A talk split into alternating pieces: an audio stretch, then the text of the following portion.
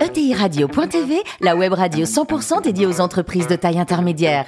Animée par Alain Marty, en partenariat avec l'Union des marques et Généo Capital Entrepreneur, la société d'investissement des familles et des entrepreneurs qui voient loin. Bonjour à toutes et à tous, bienvenue à bord de ETI Radio.tv. Vous êtes plus de 43 000 dirigeants d'entreprise à nous écouter chaque semaine en podcast. Réagissez sur les réseaux sociaux, sur notre compte Twitter ETI Radio, tiré du bas TV. À mes côtés, pour co-animer cette émission, Fanny Letier, cofondatrice de Généo Capital Entrepreneur et Jean-Luc Chétry, directeur général de l'Union des marques. Bonjour à tous les deux. Bonjour. Aujourd'hui, nous recevons Olivier Schiller, le président de Septodon. Bonjour Olivier. Bonjour. Alors vous êtes né en 1960, diplômé de Centrale Lille, doublé d'un MBA à HEC. Et pendant votre service militaire, on vous a vu dans des sous-marins nucléaires. Vous faisiez quoi à l'époque? Ah non, vous m'avez pas vu parce que nous étions cachés vous étiez en euh, dessous. sous, sous l'eau. Bon. Eh bien, nous étions en situation, euh, je dirais, prêts à défendre la France avec la dissuasion nucléaire, donc prêts à lâcher nos, nos missiles de façon à inspirer la peur à un éventuel agresseur et se dire que les intérêts qu'il pourrait avoir en agressant la France étaient bien inférieurs au mal qu'on pouvait euh, leur, leur causer. Ça a duré quoi, deux ans? C'était, ça durait 18 mois. 18 mois encore. oui. Alors premier job, c'était chez Feu Arthur Andersen. Un souvenir, un seul souvenir de ce passage? Ah, c'était, c'était un peu une secte. On entrait chez Arthur comme on entrait en, en religion. Vous assumez, hein Oui, non, non, il y avait une culture, une culture euh, extrêmement forte euh, et qui fait qu'effectivement, quand, quand la société a, a disparu, c'était un grand choc pour tous les, pour tous les Arthuriens. Hmm. Alors vous avez rejoint Septodo en 1995, d'abord comme DAF et après comme patron. Un mot sur l'historique de l'entreprise avec euh, une certaine Annie et un certain Nestor en 1932. Tout à fait, l'entreprise a été créée par mes, par mes grands-parents. Euh, mon grand-père avait un doctorat en chimie et puis a identifié qu'il y avait un besoin dans le domaine dentaire euh, de développer une gamme de produits et c'est ça qui lui a donné l'idée de créer, euh, de créer Septodon. Et aujourd'hui, donc une belle ETI autour de 300 millions d'euros de chiffre d'affaires? Oui, nous avons fait l'année dernière 292 millions d'euros de chiffre d'affaires avec euh, 1900 salariés. Mhm. Malheureusement, cette année, ça va être un petit peu en dessous. Il y aura un peu de changement. Quoi. Les métiers aujourd'hui, ils ont évolué depuis la création? Qu'est-ce que vous proposez? Oui, alors notre métier donc principal, c'est, ce sont des produits pharmaceutiques que nous mettons à disposition des dentistes, notamment les anesthésiques. hein. C'est grâce à nous que vous n'avez pas mal aux dents quand vous êtes chez le dentiste. Merci Olivier. Et puis nous avons aussi toute une gamme destinée aux, aux dentistes sur d'autres euh, euh, d'autres principes thérapeutiques. Et également, nous mettons maintenant nos, nos outils à disposition de, de tiers pour utiliser notre compétence dans l'injectable pour pouvoir euh, donc conditionner d'autres types de, de produits, peut-être demain des vaccins, de l'insuline, etc. Hmm. Le capital de l'entreprise aujourd'hui? Entièrement familial, 100%, entre hein. mon père, euh, mes enfants et moi. Fanny? Septodon, c'est un champion euh, international. Vous réussissez sur des géographies où d'autres se sont cassés les dents. L'Amérique du Nord, euh, vous avez franchi cette barrière. L'Inde, pourtant on sait que c'est compliqué l'Inde. Quels conseils euh, vous donneriez à des PME qui veulent se lancer à l'international? Quelles ont été les, les clés de votre succès sur ces géographies? Oui, tout à fait. Je crois que nous sommes assez typiques des, ETI, hein, puisque nous réalisons 93% de notre chiffre d'affaires euh, en dehors de France, à l'international. Pourtant, nous avons 40% de nos actifs, de nos salariés en France. hein, donc nous sommes, euh, comme Elisabeth, très attachés, Elisabeth Ducotet, très attachés à notre territoire euh, national. Alors, la réussite à l'international, c'est d'abord un, esprit de- d'entreprendre. hein. C'est la volonté d'être présent sur ces marchés, et puis la volonté de travailler sur le long terme. Nous, nous sommes, nous sommes familiaux, donc notre horizon, ce ne sont pas les next quarterly hein, comme des sociétés cotées, ou, ou 3 à 5 ans quand le fonds... Vous avez le temps, vous avez vraiment le temps. Voilà, donc nous, c'est euh, la prochaine génération, et ça, ça nous permet de nous projeter sur le long terme et euh, d'opérer sur des marchés où nous allons perdre euh, de l'argent pendant un certain nombre d'années, mais sachant qu'à terme, bah, nous serons euh, puissants sur ce marché. Fanny?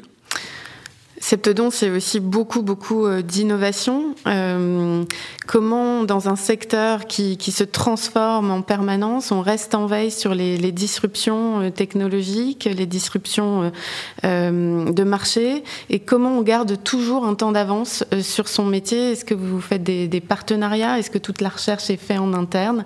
Comment on s'organise?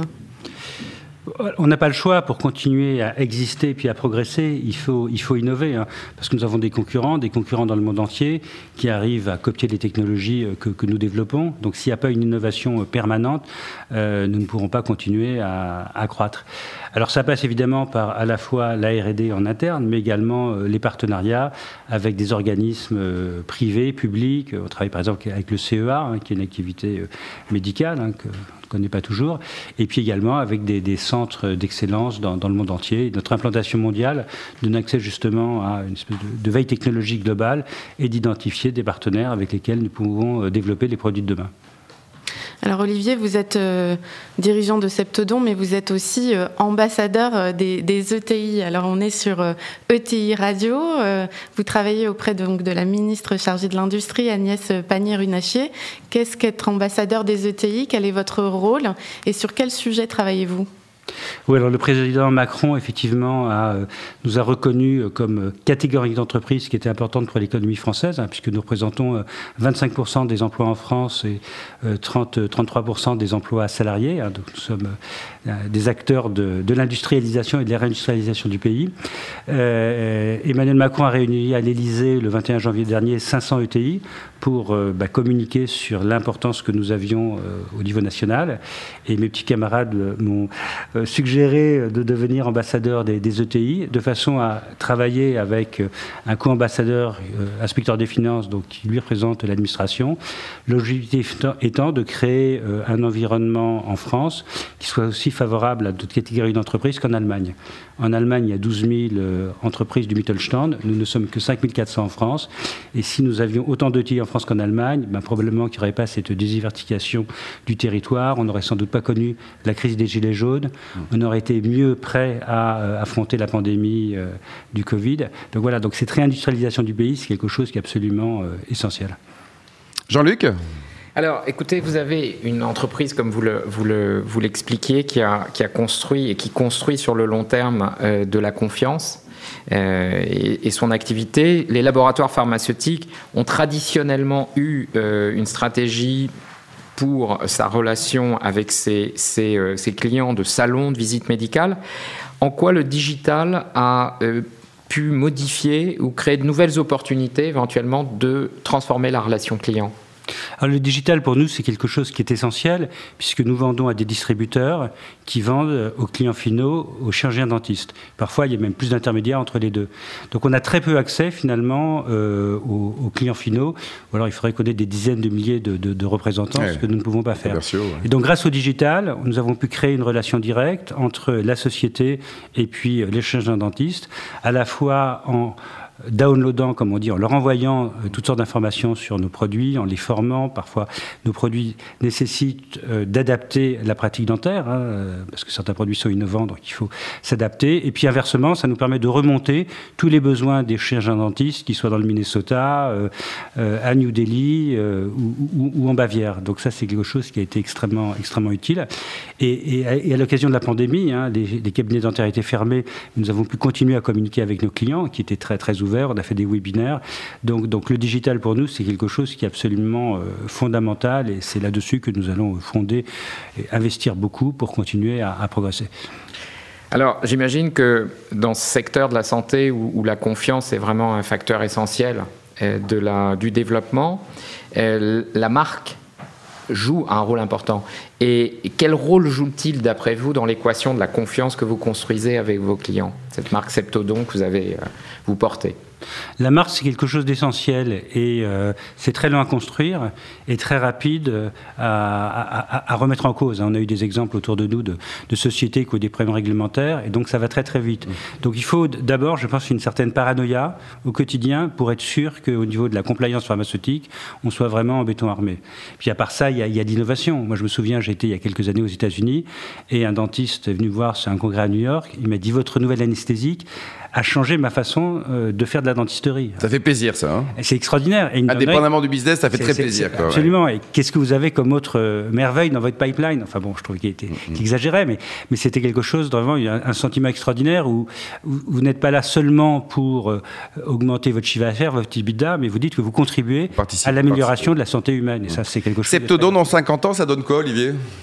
Je pense que le dentaire. Est-ce que vous serez encore là dans 50 ans d'ailleurs? Bah non. non, non, mais, euh, mais justement, ça c'est l'intérêt des, entreprises familiales, c'est mmh. de génération après génération de pouvoir, euh, de pouvoir perdurer. Donc j'espère que l'entreprise sera toujours présente, j'espère qu'elle sera euh, toujours, toujours familiale. Et à ce moment-là, je pense que le dentaire représentera une partie d'une activité beaucoup plus vaste. D'accord. Nous avons nos vocations, comme je disais tout à l'heure, à nous développer dans le médical, en dehors du, en dehors du dentaire. Olivier, le plus beau métier du monde, c'est patron d'une ETI ou alors serviteur de l'État? Écoutez, euh, je pense que si euh, effectivement j'avais pas eu un, des grands-parents intelligents qui avaient fondé Septodon, euh, je serais probablement rentré dans la fonction publique. Hein. C'est aussi pour ça que j'ai choisi de faire mon, service militaire, service assez long, hein, parce que j'ai toujours sous l'eau intéressé, c'est ça, par le par le service de l'État. Je pense que c'est plutôt dans ces directions que je me serais orienté si je n'avais pas eu cette opportunité. Et votre meilleur souvenir, votre plus beau souvenir de plongée sous-marine, là, là, là, pas de sous-marin. Hein. Vous à titre personnel, c'était où? Ah, écoutez, euh, c'est très varié parce que dans le monde entier, il y a des fonds qui sont extrêmement, extrêmement, euh, extrêmement différents. Mais euh, à Bali, par exemple, il y a des fonds qui sont magnifique, absolument, absolument, extraordinaires. Et au golf, parce que Bali, il y a aussi des golfs. Hein. Quel est votre handicap aujourd'hui?